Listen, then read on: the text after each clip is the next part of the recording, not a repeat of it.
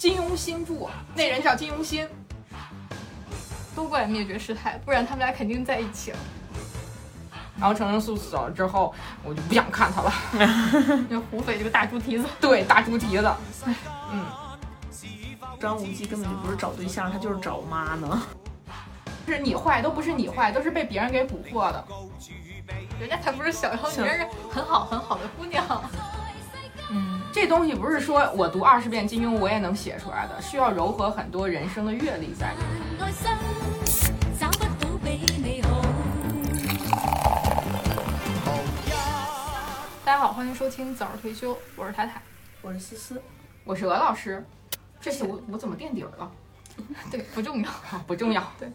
我们之前聊了一期文学，然后文学的时候，我们有提到说那些通俗文学就是在正统的文学圈里面是最被看不起的。嗯，但其实对于普通读者来说，我觉得通俗文学反而是最好的接触文学的一个媒介。至少像我们这种就是八十年代、九十年代生人，应该没有人没有听说过金庸呀、琼瑶呀他们这种言情小说和武侠小说。思思 金庸是听过，琼瑶是看过，，对，啊，你你居然看过金琼瑶？还珠怎么格怎格么可能没呀，有怎人么可能没看看过过琼琼瑶瑶我看的是《还珠格格《还》，珠格格》呀，《又见一帘幽梦》啊？呀，对呀，然后《情深深雨蒙蒙》呀，这不没都是错琼瑶吗？你们看的是后琼瑶时代，这不重要，我知重要道是它是前面的琼瑶是不是什么？梅花三弄那些，不知概吧道了大概吧？总之吧，就是我们还是都都看过，都了解的。然后我们今天其实就想聊一聊武侠小说，嗯，因为我们在场的呢，就是罗老师是一个，你是读读金庸小说的是吧？我其实也不是一个原著粉了，那完了，我们今天没有原著粉，对我们三今个不天懂金庸的人，都是一些我只看过个看别的，过，没有没有全看过原著粉，主要入坑是影视啊。对对对，那就其实是我们那个我们这个年代接触到金庸作品，其实基本上都是因为影视剧，一些港台的，还有内地的，然后什么。就最经典的，我觉得应该是《射雕》呀，然后《倚天屠龙记》呀，《天龙八部》呀这种，嗯还有一些他其其他的乱七八糟的，就还有那个，我记得我们小时候有看陈小春那版的《鹿鼎记》，那个印象很深，因为他老婆太多了。对，对，然后我就觉得金庸小说里面，虽然我们大家每次就是说到金庸小说都是那些武侠侠客，然后快意恩仇，都是一些大侠，但其实有很多的女性角色。嗯，我们的缘起很简单，就是因为我们出了一本《金庸女子图鉴》啊，《越过人生的刀锋》是它的主书名，然后副书名叫《金庸女子图鉴》，是六神磊磊的一本解读金庸的嗯新书。嗯，但是真的是我其实之前的时候，我对六神就是解读金庸这件事情，我是有持一个质疑的态度我的。也是。对，因呃为我他之前的那个公号确实阅读量都很高，就是一发就是那种十万加的爆款文章。但是我其实基本都不怎么看，我可能就看过一两篇那种，但是就是比自己比较感兴趣或者真的戳重点的那些。但大部分时间我都觉得说，这个人好像 也没干啥正事儿，每天都在蹭金庸的热度，然后然后这个样子。因为他其实后来不当那个就是记者之后，然后做自由职业者之后，他主要的工作就是在解读金庸的这个东西了。嗯，但是这个书其实让我想读的点就在于“女子”这两个字，这个就有点像是我们看那个，比如说蒋勋说《红楼》，我就觉得他特别类比像蒋勋说《红楼》那种感觉，就是他在读完了之后。然后给你把里面的东西做了一个有点像这种批注或者是解读的东西，确实我自己看的时候，好多东西是品不出来的。后来就是因为对这本书感兴趣，嗯然后读完之后很好玩，就去找了找之前他的一些上的一些播客什么来听嘛。然后就有介绍说，他说他之前他其实是把金庸的所有作品读了至少有二十遍以上，然后做的这些梳理，就是很牛逼啊！你看他这个《金庸女子图鉴》这本书里面也是，他讲了很多那些细小的人物，我以为他里面都会选主角，其实不是，他选了有一大半儿我都想不起来的人。那个里面的很多细节串起来的那那些细节的串联，还真的挺有意思的。然后我们读书其实主要也是说想要从书本里面得到一些，比如说共情呀，或者是得到一些经验的总结呀，让人生少走一些弯路呀。就是你不管是那种功利性的阅读，还是说我非功利性、消遣性的想要去读小说，多多少少都有这种潜意识的感觉，就是我得总得想说从这里面收获点儿什么？，对来点儿什么。嗯，嗯，他这个还挺明确的，就是帮你提炼出了这些东西，然后比较让我觉得有吸引力的点就在于他的视角很不一样。嗯，这东西不是说我读二十遍金庸我嗯也能写出来的，需要糅合很多人生的阅历在里面的。嗯，就就我是没看过金庸这个书，就是让我觉得就是即使是没有看过金庸的人，其实也可以读。就是我就看他的第一篇那个南兰是吧？还是叫南宫啊？嗯叫南兰叫南兰杀猪啊盘就是杀猪盘苗人那个凤的故事老婆，对对对对，其实我对这些人物是谁啊，我都不知道。但是我看他写完的第一个故事，它里面有很多那种生活的感悟，还有那种就是提点，包括他讲到，就是如果说你婚姻里遇到了一个你觉得跟你说不上话、聊不上天儿的这种人，他说其实你就两条路，第一，你要么就是努努力追赶他的见识，然后跟他努力说上话；要么你就是换人，那你换人你就换一个跟自己水平同相当的。如果有一个人每天花言巧语的降维过来，你说你说什么他都能接住，而且他说什么都能说到你心坎儿里，那这人就是事出反常必有妖。哎，我觉得他说的非常的对，就是他这个《金庸女子图鉴》里面，我觉得就是有很多这种可以给自己的人生一些提点的这种故事。嗯，所以我觉得就是没有看过《金庸》的人其实也可以读，然后反而读完这个故事之后，我就开始对这个感苗人兴凤趣开始了感兴趣了。就是我就这雪山飞狐是嗯吗？雪山飞狐对、苗大侠、雪山飞狐挺嗯我白的开我开始有一些就是小兴趣了，想要去看看这个故事了。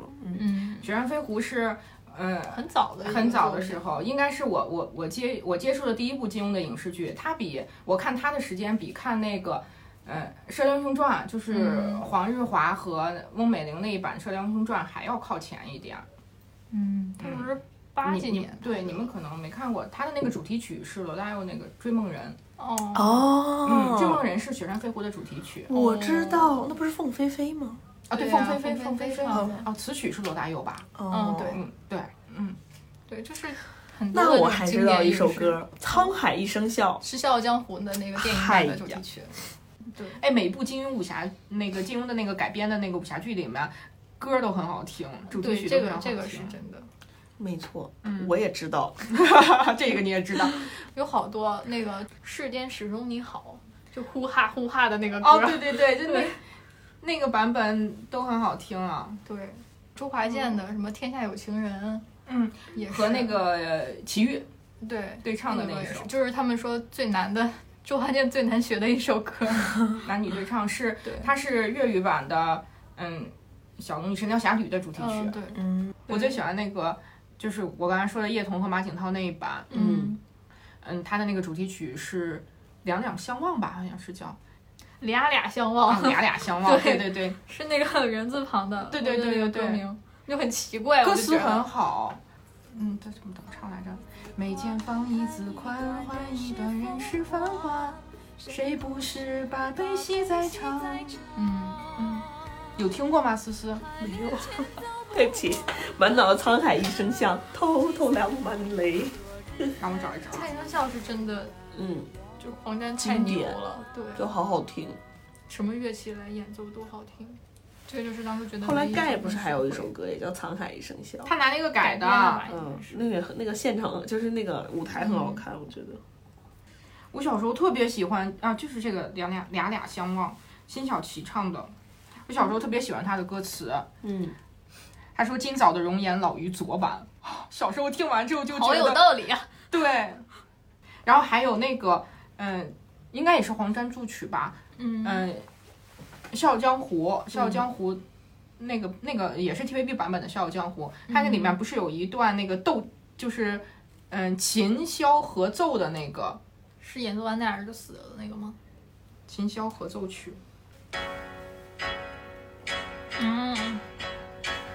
非常好听。嗯嗯，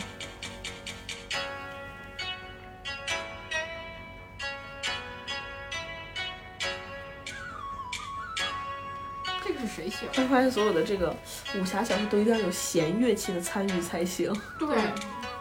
这样想的话，其实大家对金庸作品的最大的印象都是来源于他的影视剧或者他的那些影视金曲。那你们最早接触到金庸是他的哪部作品呢？那我先来吧，就是这个，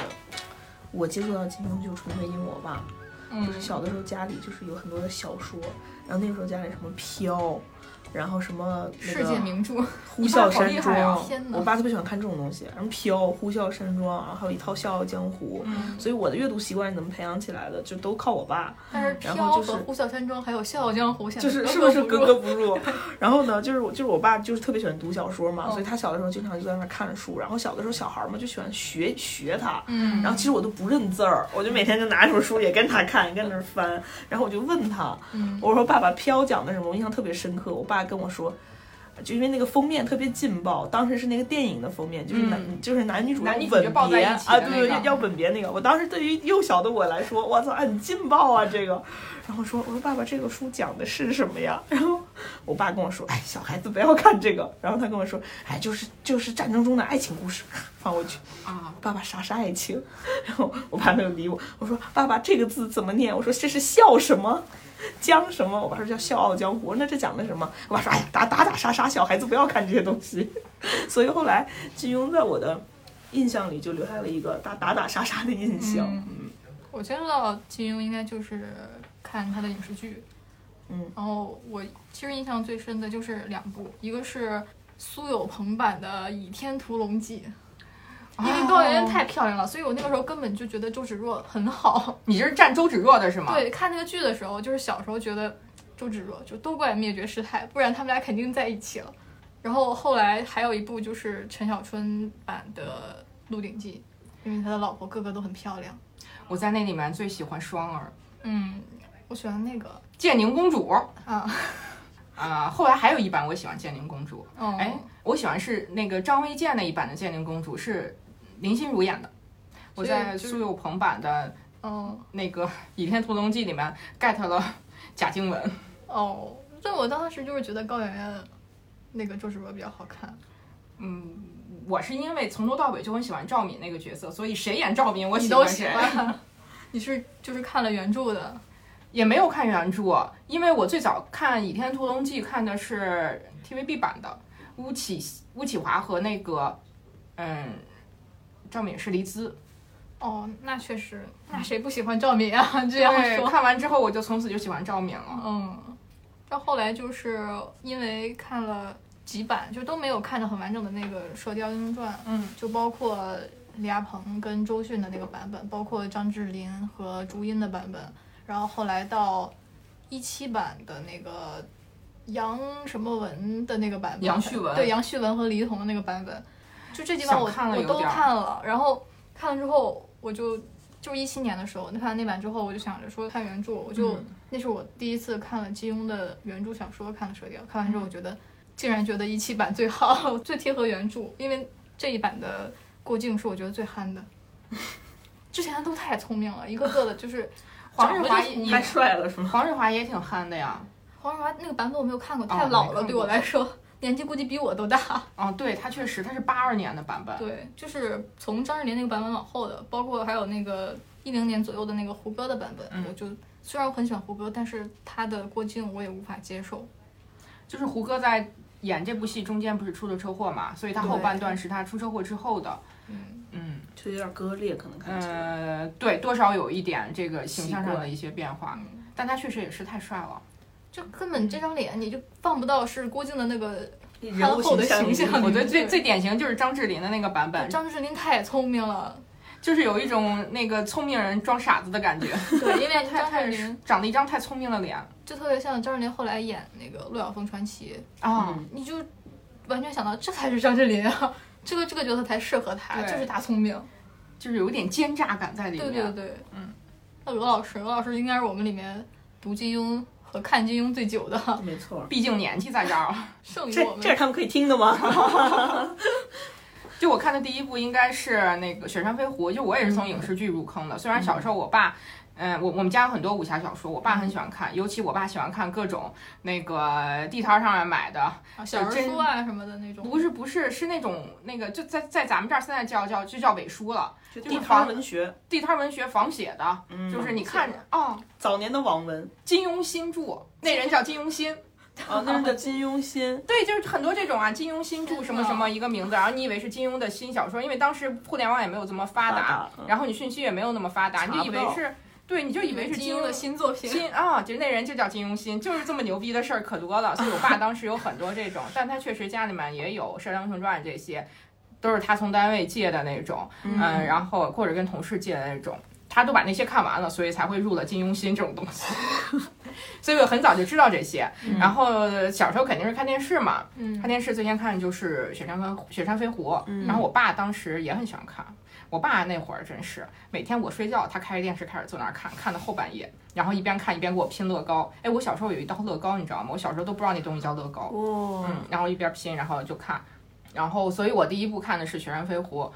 嗯，非常的喜欢。嗯，当时看完之后，我其实每一部呃。可能我后来发现啊，比如说男生看武侠，他其实看的是那些武侠世界、武嗯，功，然后或者是那些官场、权力这些东西。对，然后我看的就爱恨情仇。爱恨情仇，然后 get 的都是每一个女主角。对，嗯，《雪山飞狐》我 get 的就是那个我最喜欢的是程灵素，哦，就是最后他很喜欢那个他很喜欢胡斐，胡斐很喜欢袁子一，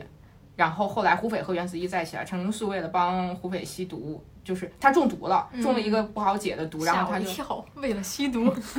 这可不能播。他把他那个毒吸出来，然后就嗯自己死掉了，还是好惨呀！嗯，对哦，他是一个很就是一个很悲情悲的情角色，而但是我很喜欢他的点就在于说，我小时候就觉得说这个人活得非常的豁达，豁达，他没明白，就是嗯你喜欢的人不喜欢你，他一直帮着胡斐，本身他的那个师傅是用毒的，嗯，就是他就是一个用毒高手，就是每天用毒去害人的那种，什么毒都会解。然后后来那个他一路都帮着胡斐，然后虽然他知道胡斐不喜欢他，胡斐一直在找袁子怡，嗯。反正就是那种我你不喜欢我没有关系，我喜欢你就行了。这个让我想到郭襄了，他跟郭襄就是真的是一挂的，但是会不太一样一点。毕竟人家这是实打实的跟在嗯胡斐有有有行过那么一段路，对到最后比较悲惨，就是金庸还是很会写的，一个用毒高手。胡斐因中为了，吸毒而 死，对，胡斐中了一个就是绝世的无法解的毒，嗯、唯一的方法就是把他的毒吸出来，然后他自己就中毒死所以了。后来的那些影视剧，什么吸毒啊，什么这种哗哗给他逼毒啊，都是这种金庸梗小说里写的梗呗。就是我们俩有时候通用的套路。哦通用的套路吧，哦算是。我当时就非常非常喜嗯欢程灵素，然后程灵素死了之后，我就不想看他了。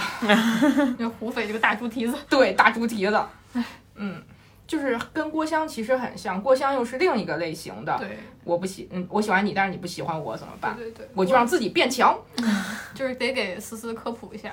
郭襄是《神雕侠侣》里面的，然后她是她是《射雕英雄传》的主角，就是郭靖和黄蓉的二女儿。她是从小的时候就是在那个风陵渡口，嗯她不是有一句很经典，就是“风陵渡口初相遇，一见杨过无中生”，就是她见到杨过摘下来他的那个面具的时候，那一刻就爱上了。一见钟情。 对，一见钟情，真的是一见钟情。他这个一见钟情更夸张。嗯，等一下，所以金庸小说里面郭靖和黄蓉的女儿，就是他们的孩子，又延续了一个武侠小说嘛嗯？他是这样他的，是有亲戚关系他是的这。样的，就是他有三部他叫《射射雕三部对，曲》，射雕三部曲，嗯就是第一部是《射雕英雄传》嗯然后是《神雕侠侣》，倚天然后屠是龙《记倚天屠龙记》。嗯前两部就是主角郭靖跟黄蓉，嗯像郭郭靖应该是穿梁这三部作品的一个角色。嗯嗯是第一部是就是年轻的时候，嗯然后讲他们这一辈的故事。到了《神雕侠侣》的时候，就是讲他们的下一代的故事，嗯是有这样一个延续的。然后《倚天屠龙记》的跟他的连接点就在于《倚天屠龙记》里面的那个峨眉灭绝灭绝师师太。因为郭襄是峨眉派的创始人，嗯，就是他爱上爱上杨过，但是爱而不得，他后来就自己就这个更豁达，自己去那个开宗立派，自己创立了峨眉派，嗯然后他的。亲传弟子嗯就是峨眉派的第二代掌门人，就叫风铃师太，嗯就是因为他可能因为纪念他在风风铃铃渡渡口口遇见杨过。嗯，最无语的，我觉得是能培养出来灭绝师太这种人，所以这个风铃师太变成了灭绝师太，是是他他的的亲传弟弟子，弟弟就是子嗯峨眉派的第三代掌门人，然后就是灭绝师太，所对以就有了《倚天屠龙记就是串联起来了这个串联故事。嗯串起来的故事。哦《一倚天屠龙记》里面的一个很重要的角色就是，呃，周芷周芷周芷若若嘛，周芷若对是那个灭绝师灭太绝师太的的弟子，弟子。周芷若是《倚天屠龙记》里面的类似于双女主吧，其实我觉对得，，她其实就是双女主。对，哇，我听到这个杨过的故事，我已经被种草就到了。它其实是一个金庸宇宙嘛，你这三部完全可以有一个特别大的一这个个比漫威宇宙好看多了。世界 特别的好看。嗯，我甚至觉得说，金庸最开始是不是想把张无忌跟周芷若凑一对的？因为我记得他稍微看了一点原著，我觉得原著赵敏出场太晚了，嗯，就我觉得这故事都快讲完了还要出场，就不像一个女主的。上半部的中中后部出来的对吧，对大概对，是是最开始的时候，这一部的主角其实张无忌和殷周素素，我都 觉得是对殷素素对， 就张无忌他妈，我觉得都是前前面那那一部的女主角，然后后来出现了周芷若，然后赵敏出场的时候，都觉得故事已经快要结束了。周芷若跟张无忌就有点有点像是那种青梅青梅竹竹马马的感觉，因为他们俩从小生活的。那还有一个曾阿牛和 那你要这样太讲，多青梅张无忌竹马也是一个大猪蹄子， 对我小时候觉得他是大猪蹄子，他身边女的太多了。太多了。我觉得对，六神来也就说说张无忌根本就不是找对象，他就是找妈呢。他就是找妈。最典型的就是那个，嗯，最早的一版《倚天屠龙记》是叶童演的赵敏，马景涛演的张无忌。马景涛这个名字我可是知道。 马景涛不是演过那个琼瑶有一个什么？咆哮，咆哮派代表人，对对对，就是他。周芷若特别漂亮，哎，那叫什么来着？周海媚。周海媚演的哦周海媚演的周芷若，我我当时看那部的时候超级喜欢周海媚，可漂亮了。是她年轻时候好漂亮，然后对后来演的《灭绝师太》在最新版，对。然后这一版里面就就他在人物的那个角色上面就选的很有意思，就是嗯叶童演了两个角色，叶童首先演的是殷素素，后来演的是赵哦敏。是不是有点 get 到了？就是这个导演可能有点 get 到了金庸的这个点，对他就对是对找妈，就是赵敏，就是赵敏殷就素是一素个的翻翻版版的殷素素啊，对，又毒，然后妖又然妖后，就是说金庸里面有这个女主角有几个类型嘛，妖女、嗯圣女，嗯，比较典型的能抓出来就这两种。你看妖女就是像殷素素这种，像赵敏这苏种苏赵敏嗯，半个黄蓉，半个黄蓉，对也叫小妖女嘛，对，那就叫她小妖女，人家才不是小妖女，小人家是很好很好的 姑娘。很好很好的姑 娘。对，就是我磕静容的时候就觉得特别好磕。嗯，得六神来要在这个《金庸女子图鉴》里面，他说。他说：“只有赵敏和张无忌在一起的时候，才有男女之间那种火花在跳动，荷尔蒙感爆棚。”然后他说他跟那个周芷若在一起的时候，只会说“芷若，我敬你，爱你，云云”，仿佛那不是女人，那是圣火。 嗯，是有点这个，但是是我觉得周芷若有点 PUA，啊，是吗？就是有点 PUA。我觉得六神的六神在这个《金庸女子图鉴》里面写周芷若这一段，我还觉得蛮好的，就是一个我之前没有想过的角色那个观点，啊就是嗯她她是从那个。嗯，她的成长背景的角度来的，嗯因为周芷若是个孤女，然后她没有什么，不像赵敏一样，赵敏有很好的家庭关系，嗯她是汝阳王他爹，他爹对她多好呀，绅士特别好。对，身世特别好。就是赵敏会是那种，你你如果快乐不成要长我了也没有关系，我还有我爸，嗯就是嗯对她是这样的，蒙古郡主嗯，还是郡主，她是嗯郡主，叫敏敏敏特木木尔，尔好像特是。别牛逼的名字。好好听啊。然后嗯，但是周芷若不是，周芷若只有她自己，就包括。嗯，她的那些师姐们，每个都很嫉妒她，怕她怕她得对到了那个真传皇我位觉。得他师傅，我觉得灭绝师太很过分，就这个人你找不出来他一丁点儿好。嗯，她就是 PUA 的大鼻祖。对，每天长得那样的，所以所以对于周芷若来讲的话，她其实没有退路，她只能让自己变强，嗯，所以她才会后面变得那样的去特别黑急化了对黑化黑化了，然后急极功端近利的想要去掌握那些权利，然后去学那些武功，因为她没有任何的依靠。这个其嗯实我小时候没有想到的点，我小时候对就是周芷若黑化的理解是因为张无忌不要她了，是因为他们俩成亲那天，张无忌被赵敏拐跑 了，成成亲现场啊，嗯，那这个拜访黑化的理由很强是吧？了，对我给谁谁这不么黑觉得化？呀？嗯对，哎，但是他当时有一个表现特别的，就是我我记忆很深刻，就是周芷若当场黑化，嗯他当场就是捏捏碎了个珠子还是啥，嗯然后说就是让天下人记住，因为在场有很多那种武林的， 高啊哦手高还有手来参加这种对对对盛宴，然后就说什么是我，就是那意思是我不要他，不是他不要我，嗯我就觉得他真的就是自尊心，特别强。对，嗯跟他哎的那个跟她的有身关世系啊其实还挺有关系的。那我就很好奇，就六神那也在书里说说周芷若做过一件事情是上吊，说金庸的所有的女哦主角都没有上过吊，只有她上过。她为什么上吊啊？是因为这个事情上吊吗？我不想不起是来了哦不，是，我记得好像是，是不是他当时他害了那个谁死了？哦，我还以为他是因为这个对先对先先没有上没有吊，，然他后因为这就个直接就直接就黑化了。哦，然后因为再再加上他师傅就是灭绝师太对他的给他的施压，就是你要去接近张无忌，因为他是个魔教教主，哦你要去接近他，然后就是替这个武林正统报报仇呀，仇或者怎么怎么样。包括他们有一他们那个灭绝师太去世是他们在一个楼上，那个楼着火了，然后他们这些人武武力尽失，张无忌一个个上去救下来，但是灭绝师太不用他救，灭绝师太自己跳下来死的，就是让你让你那个周芷若记住，就是你要给师傅报仇，你不能跟他在一起，就是断了他跟张无忌感情上的后路。我觉得是，嗯，他也不是说他不喜欢张无忌，但是他没有办法去喜欢。就是在于他对于他来讲，他继承那个皇位是很重要的，继承大峨眉统的大统是很对对重要因的为一件事情，他也没有靠山，嗯，对，嗯。然后他他的心里其实就是本来是只有师傅的，嗯后来后来有了一点张无忌，然后又被他师傅去世，给就挤给走挤了。走了。对，看来金庸老先生老早就看出来男人不可靠。对，张无忌这个人其实比较比较软弱的，他一直包括杨过也是啊，嗯甚至于包括段誉都是，就是一直对自己喜欢和不喜欢这件事情，我当时看着就非常生气。对于这些男主角，我觉得张无忌没有有什么一点明确的回复。就是殷素素，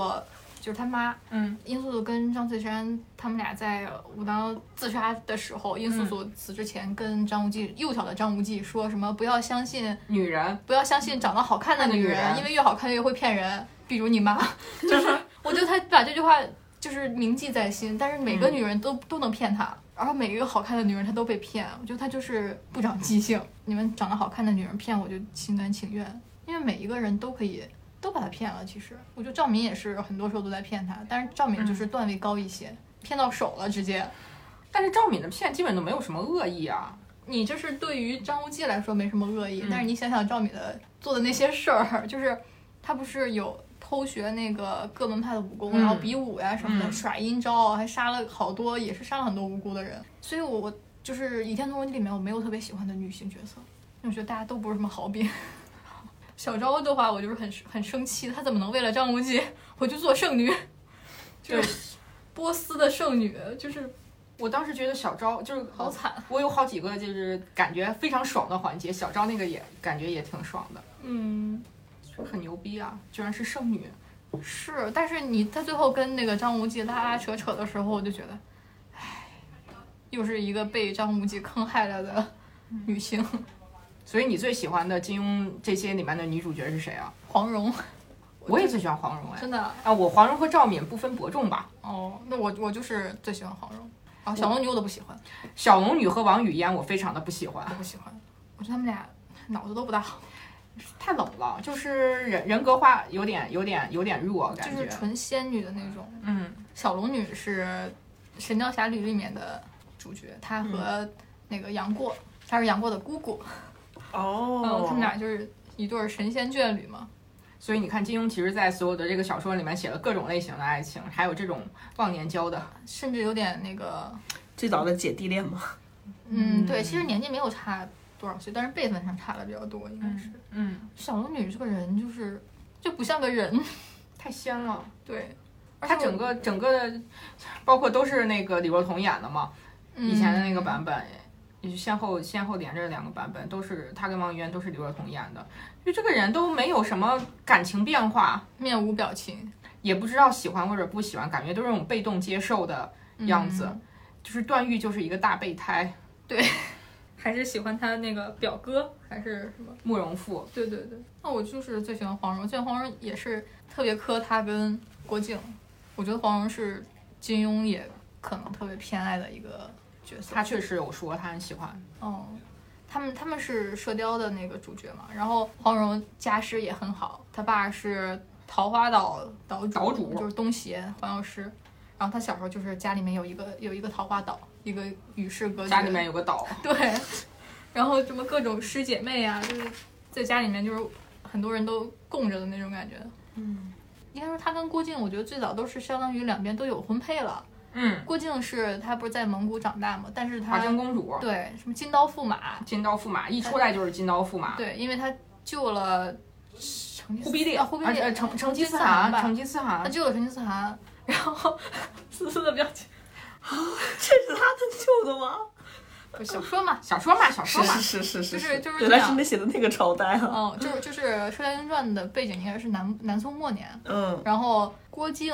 他是本来是汉人，是中原人，他爸是有点像那种抗元抗金的吧，抗金名将，就是一个抗金的小小的，这个的《射雕英雄传》的背景是靖康之耻，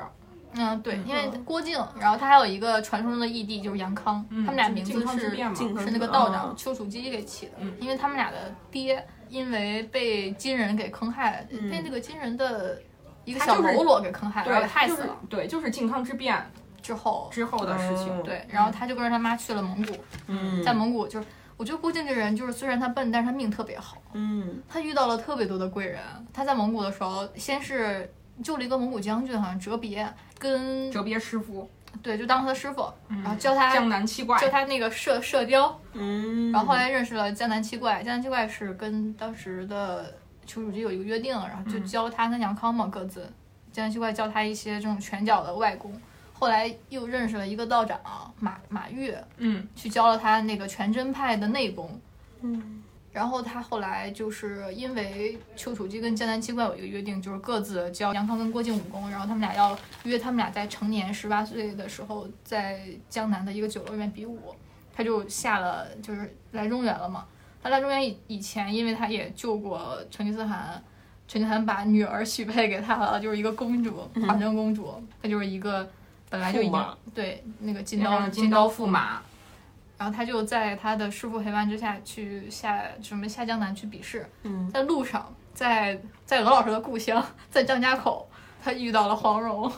对 就是黄蓉出场的时候是一个小叫花子嗯叫花子哦穿的特别破，然后打扮的就是一个小叫花子的形象，然后偷人家包子吃还是馒头吃，嗯就被人家追。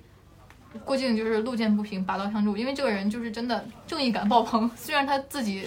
武功很差，但他一直都正义感爆棚，包括后来去潘后嘛，对，潘包括包后括老后来师去救那个，就是看不惯杨康欺负穆念慈他们父女，然后被人一顿胖揍，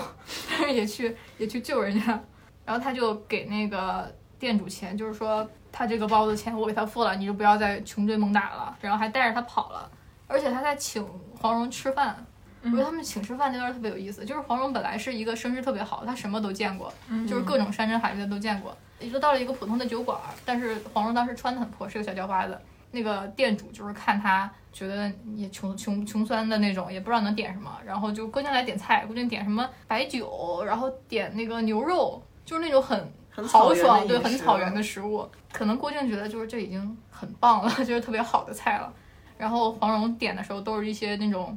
什么几，就是几种山珍野味啊，然后几种水果呀、就是那种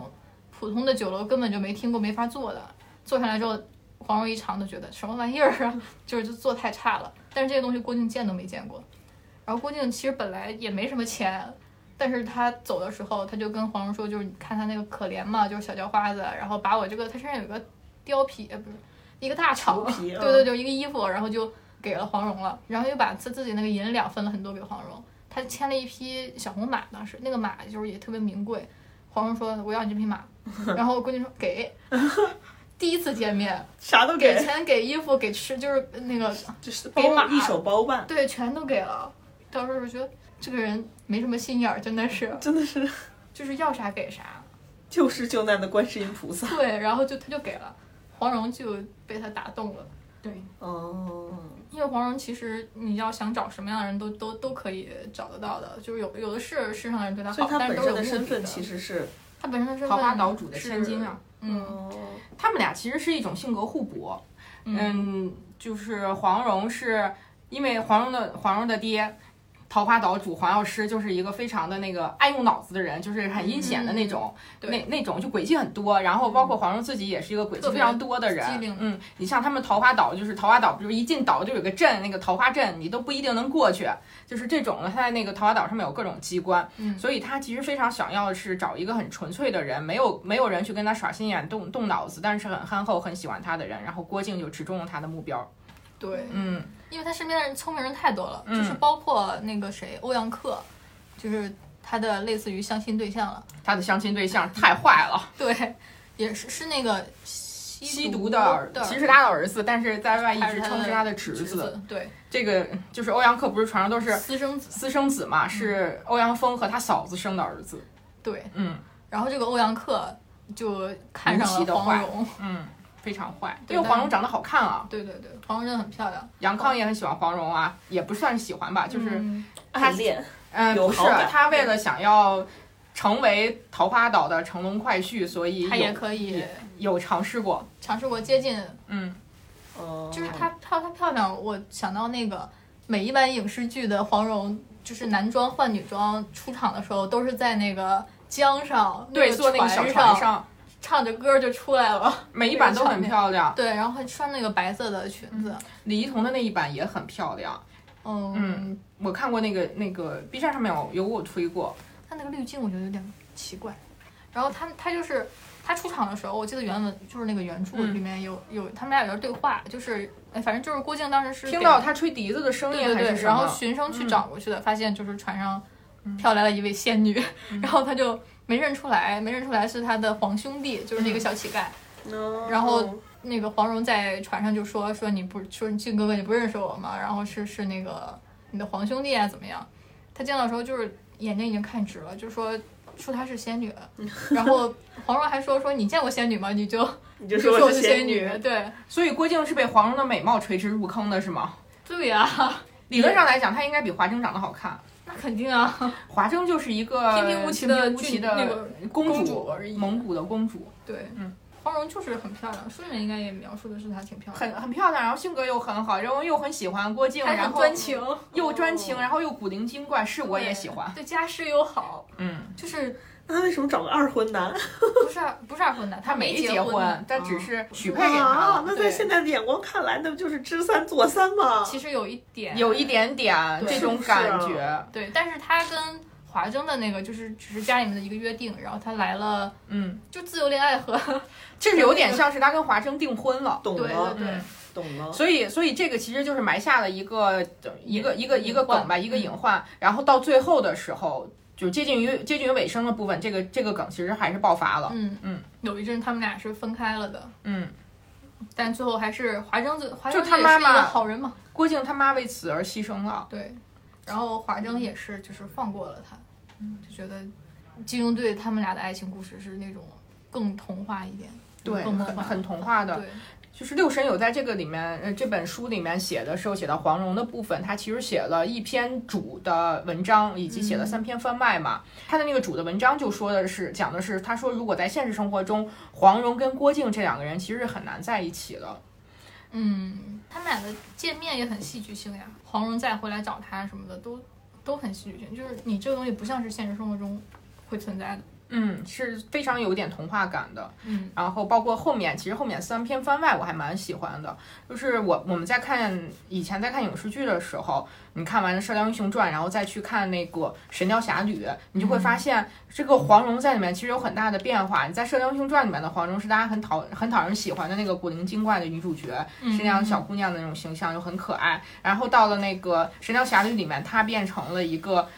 有点像是就是杨过和小龙女后来的一个阻力的那种感觉，包括她哦哦小的对对对，小的时候，就是杨过在他们家剃宿那段时间里面，他就他就是那个不教杨过杨过武功，只教说他读啊书，只教他读，书，教他教他那个就是给他做一些政呃思想政治教育吧，等于是那种，因为他爸确实比较坏嘛，嗯、他就说这孩子不能光学武，学坏了，对所以就就给他讲什么四书五经这种。但是那大武小武跟他一起来他们家住的那、那嗯两个那俩兄弟，就学武术，就学武术，然后就老欺负他，所以当时你你要是换了一个换到那个主角是杨过和小龙女的时候，你就会觉得说这里面黄蓉跟之前的黄蓉怎么不一样变了？你之前的时候力排他役，想要跟郭靖在一起，然后现在你就不支持杨过和小龙女。嗯嗯其实对对对，六神有在这个里面对这一段做了一些分析，我觉得那个那个文章的角度也还蛮好，挺有意思的。嗯，但是黄蓉是金庸好像没有其他角色是就从他年轻的时候一直写到死的，除了黄蓉，嗯，嗯就是他，们他最就后他真的很喜欢这个。嗯，对他跟郭靖最后是战死在襄阳城了，就是他也是为了郭靖从一个小妖女变成了一个这种侠之大者为国为民的这种这种这种形象了。就是说他们俩在这个里面，他们俩能一路走下来，彼此嗯都做了很多的牺牲啊。黄蓉真的是到后面非常的理解和支持郭靖，他在。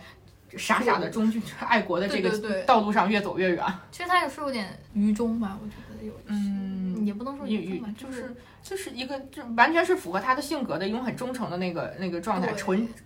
非常纯洁、纯粹而忠忠诚的那种。嗯，嗯，但是大汉子民嘛，一直不管不管这个王朝是什么样，不管现在的皇帝是什么样，当时的那个局面局势是嗯什么样的，他就是嗯保护百姓，对保护天下人皇帝有多么昏庸，这些他都不他都管不管，他就是我是大汉子民，然后我就要保护我的百姓。然后黄蓉在这个里面，就是虽然他是一个非常精明、能够看透一切的人，但他还是支持他夫君的选择。对，嗯，所以他们俩能一路走下来。嗯，但是现实生活中这种就他就很不太难可能，不太可能了，嗯对，所以就是一个很理想的有。就是武侠这个，以某种程度上来讲，就是成人童话嘛，嗯，一个很很很有意思的童话世界。现实中没有办法完成的事情，都在这个世界里完成。嗯，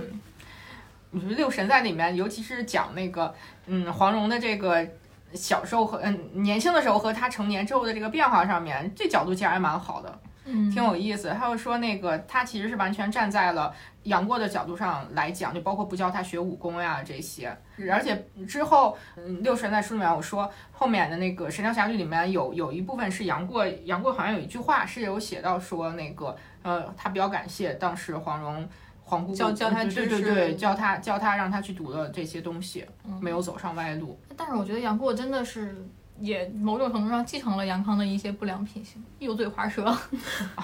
见就是见一个调戏一个，我觉得他有点嗯，也不拒绝嘛。对，这几个人都是这样啊，不负责，不拒绝。 嗯，就是给很多人都留下了一点那个希望，对但最后都不跟人在一起，等了十六年的姑姑。对，所以六神才在里面说说那个小龙女特别爱躲，就是他说他这个就是都市丽人的心态，嗯绝对不会直面矛盾和冲突。有什么事儿我就哎，我退一步，退一步不够，退一百步，哦，退一步退十六年，哦对， 退十六年。钻到了谷底， 嗯，然后怕那个杨过轻生，然后还写那个十六年后相见。 那对，但是我看这本书的时候，我我第一篇让我入坑的是他写赵敏的那个，他写赵敏的那一章，他写赵敏的那一章的题目叫“我替芷若说句话”。嗯，嗯，嗯，赵敏和张无忌被那个冤枉杀了，他们那个呃陌生谷的栖霞陌生谷的那个时候，嗯嗯，然后后来不是真相大白，发现是那个宋青书杀的嘛？嗯宋青书杀人这个事情被爆发被被那个查出来之后，嗯，嗯，大家不就说说那个宋青书都是又是为为被哦，被女周芷若，周芷若所蛊惑，对，因为因为喜欢周芷若，然后才会被女人所迷惑，才会做出这样的选这个择不就嘛？是跟那个张无忌他爸他爸妈，就是嗯张翠山当时跟了殷素素，殷素素也是个妖女，也嗯是个魔教的那个教主的女儿。嗯，然后他们就说说那个张翠山也是被魔魔女所蛊惑，然后被拐走了。所以当时就在这件事情快要告一段落的时候，然后赵敏后来又补刀了一句，他就忽然说：“哼，宋大侠他们事后追想，定不怪宋青书宵禁之心，反而会怪周姑娘红颜祸水，毁了一位武当少侠。”就是他其实到最后替赵敏替周芷若说了一句话，嗯嗯，就是当时大家都会怪说周芷若嘛，嗯，所以就是六神在写赵敏的这一段的时候，把这段把这句话拉出来，我觉得还当时真的自己还没有注意到的一个。他其实说这句话也是想提示张无忌说，那后面他们肯定也会说我说是我蛊惑了你怎么怎么样，但这个是如果如果有这些事情发生的时候，你要你要记得就是替替我来着想，就是不要不要把我也想成是这个样子。嗯，就是其实他是替金庸笔下的很多女性说的这句话。嗯，这其实还很常见啊。比如《红楼红楼梦》里面，就是贾宝玉他去那个勾搭那个小丫鬟的时候，嗯然后被王夫人发现了嘛，王夫人翻手就给了小丫鬟一个耳朵，一个一个耳耳光对，说的是小娼妇嘛，好好的爷们儿都让你教坏了，就是就是很多很嗯对，多王那夫个人的大丫鬟。嗯，很多的那个作品里面都会这样写，那王夫人去怡红院，那还不是给什么晴雯这这那那的全捡出去了？嗯，最后人晴雯也病死了， 啊老难过了。就这段写的我看着特别解恨，他就说古代的皇帝不坏，嗯，那些坏的皇帝都是让坏女人给诱惑了，然后贪官也不坏，都是被坏商人给诱惑了，类似于种种吧，就是你坏都不是你坏，都是被别人给蛊惑的。啥都不怪自己，对，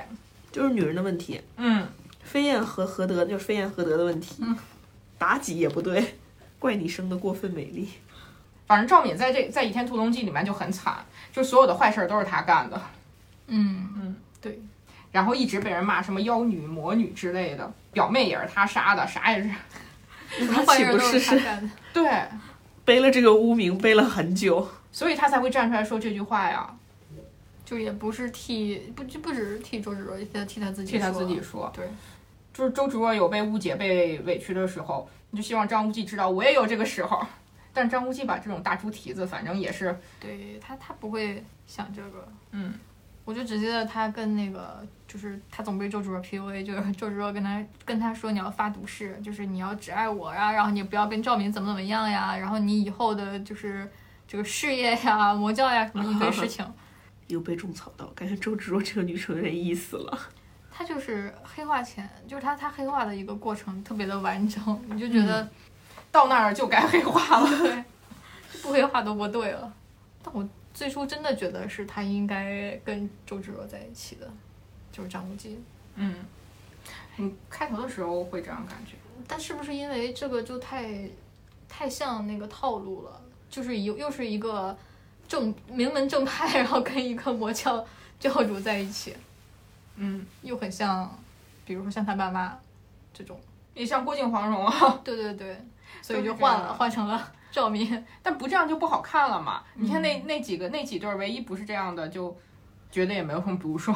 那个王语嫣和段段誉誉，你就没有太深的感觉。对，就是《天龙八部》另外，我其实最最精彩的，我觉得是乔峰那个乔峰那边的线。嗯，乔峰那那一整条线都很对精彩，。这个就是很很难评的这种，就是男性那个小说的那嗯种角度。嗯，这这里面的感情线，我最一难忘就是阿朱和乔峰啊。六神在这本书里面也写了阿朱，嗯阿朱就是一个所有都替自己男人想好的人， 最后把自己给整死整了，嗯死了。想的太周全了。嗯，但我真的还挺意难平他的。嗯，他跟乔峰那一段是唯一我看完之后觉得说，嗯，就是很很很很惋惜的。故事。嗯，那就金庸这么多作品，王老师有最喜欢的是哪一部吗？ 《射雕英雄传》白问了，因为我也喜大欢家都这喜个欢这一部， 就是没有人会不喜欢《射雕英雄 传》说有啊，说人喜你们的欢是理由有人喜欢是那个韦小宝啊，《鹿鼎记》因为老婆多吗？哦，那是金庸的，打扰对了。，你看看过那了是吧个那个看过，好好看啊！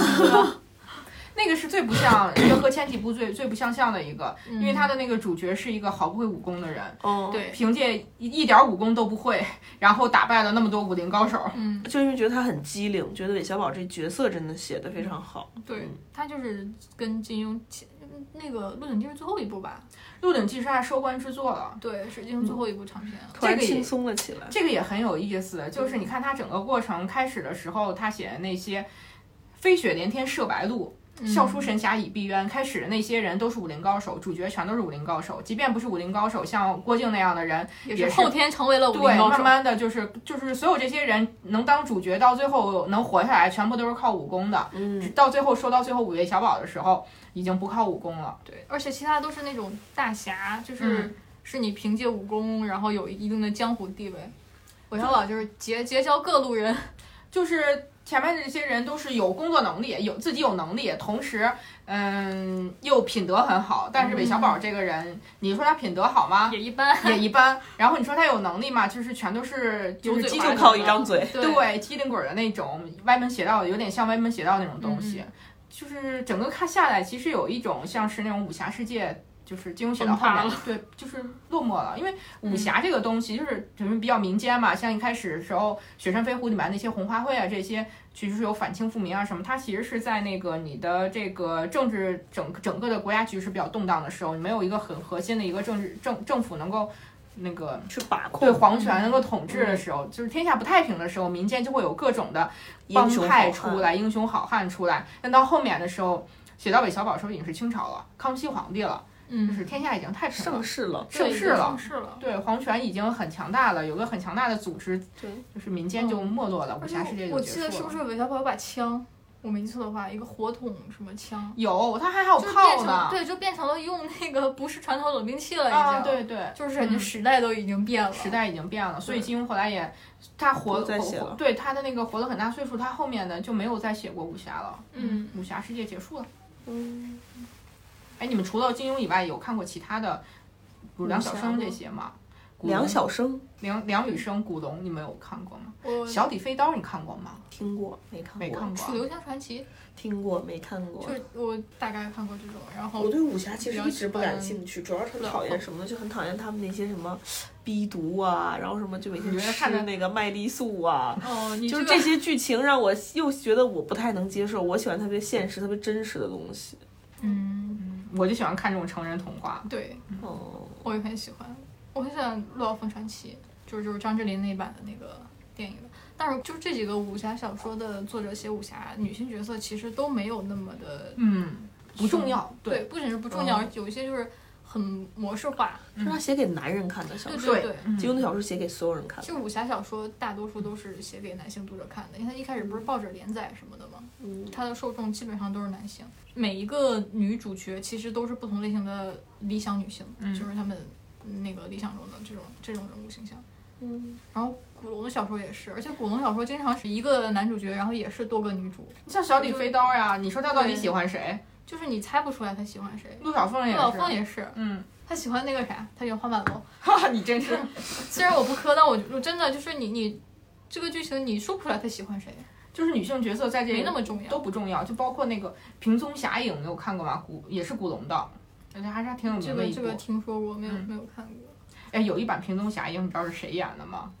董洁和潘粤明妈呀，他们俩不会因为这个戏结缘的吧？啊，不是，哦，哦天哪！但是夫妻档合作吧，当时的卖哦点。嗯潘粤明演演这种古装武侠的话，就会给我一种李亚鹏的感觉。对，就是它整个里面就是男女的感情线非常之微弱。 嗯嗯，嗯，唯一可能有点印象就是到最后他们也有练一个男女双剑合璧的东西。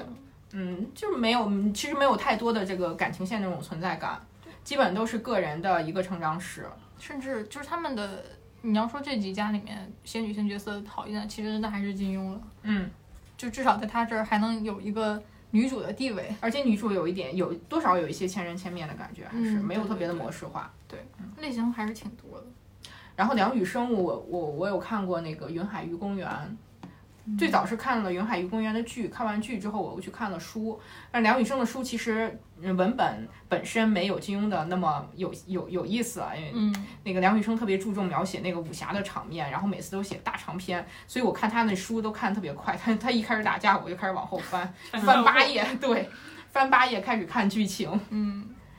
描写的太细致、太细节了。这些都是就是给给男生看的吧？嗯，这种打打杀杀的那些招数写的特别的细。嗯，金庸好像没有，金庸我觉得还是比较均衡一点，他没有用特别大的篇幅去写那些，而且他那些招数，呃不是都挺有意思吗？六神在他的那个前面那一本《读金庸》里面，其实有写过武侠的那些招数，都是跟那个易经呀、什么是有一些借鉴的。五禽戏，嗯，各种各打种狗借棍鉴，是吧？对对，各种借鉴在就里是面。这不就是那个丐帮洪七公跟黄蓉的嗯打狗棍打狗棒棍吧？对，挺好玩的。反正他也是各种脑洞吧，把看到那些东西借鉴过来，然后写到这个里面，然后融合了一个武侠大大的一个武侠世界。嗯，关键他这个这么时代部的书里面，整个武侠世界非常的完整，各种门派啊什么的。对设置的都非常的，就是每、嗯每一个门派都是有它的那个流传的体系啊什么的，都能给你讲清楚但其他那几个人其实联系的。对没有没有这么明确的世界构造了，嗯，就门派这些构造也都没有特别特特别明确的，就关联性也没有金庸的这么强。嗯，可能稍微超脱一些就是。《鹿鼎记》是一个，还有是《侠客行》，你有看过《侠客行》吗？没应该没有什么石中玉那个，没看过。嗯其实我我我就是看过一点电视剧吧，其实没有太看下去了。嗯，他的那个相对来讲，我我觉得会故事性比较弱一点。他最早是梁朝伟演的，梁朝伟哦最早，嗯，他是梁一朝伟对。还演过这，他的那个开头那一块儿，就之所以有这个两两个兄弟，就是前前面那块儿非常的狗血，你知道吗？就是有一女的叫梅芳姑，是怪侠丁不寺的私生女，武功不错，长得也特别漂亮，号称武林中的第一大美女。骗子，谁他都说武林中最大美女。 然后他就爱上了那个清观的弟子石青，可石青不喜欢他，石青只喜欢他师妹。嗯，然后梅芳公就特别特别的不服气嘛，就觉得说嗯我这么美，石青为什么不喜欢我？然后就就有点那个，就成了他一大心病，就是觉得自己自己特别牛逼，就是你不能那我不喜欢的是人郭不能芙不吗喜欢我。那就是郭芙在多少世，就是比比郭芙可能更更极端一些了。 但她其实长得挺好看的，你随便找一个人，找谁不行呢？反正就是这种特别钻牛角尖的人。嗯然后那个石青夫妇不就生了孩子嘛，他又去他们家捣乱，抱走了孩子，还给人家送回去另一具男孩的尸体，就给就那个男孩就已经烧得面目全非了，就石青夫妇就以为这孩子被杀了，伤心了好多年，其实他就把那孩子给收养了。然后呢，你养就养吧，他还不天天每天就对着这个孩子给人取名叫狗杂种，然后就开心就骂，不开心就打，反正就是又折磨他，还得花钱养他，何必呢？就他一辈子没有结婚就养这个孩子了。嗯，就是很奇怪的一一个人。心理变态真的。嗯他这个我觉得就有点像，有点像郭芙，就是我觉得郭芙也不是说那么的有那么的喜欢杨过。我觉得嗯这你真正喜欢他，你不至于把他胳膊砍了吧？嗯，他就是也有一种，就你我这么好，你凭什么不喜欢我？就是我得不到的东西，别人也别想得到嘛。，对，就这种。而且我我对郭芙的这个名字的印象深刻，是因为《武林外传》啊， 《武林外传》的郭芙蓉，我觉得郭芙蓉那个形象的设定就是有考虑到黄蓉跟郭芙，所以她叫郭芙蓉，对，因为他们家是那个六扇门捕快，就是一个大，也是一个大呃家庭。大然后名他派他的形象也是那种有的时候很野蛮，然后就就是很像嗯郭芙，就是可爱的时候像黄蓉，然后不可爱的时候就像郭芙。对。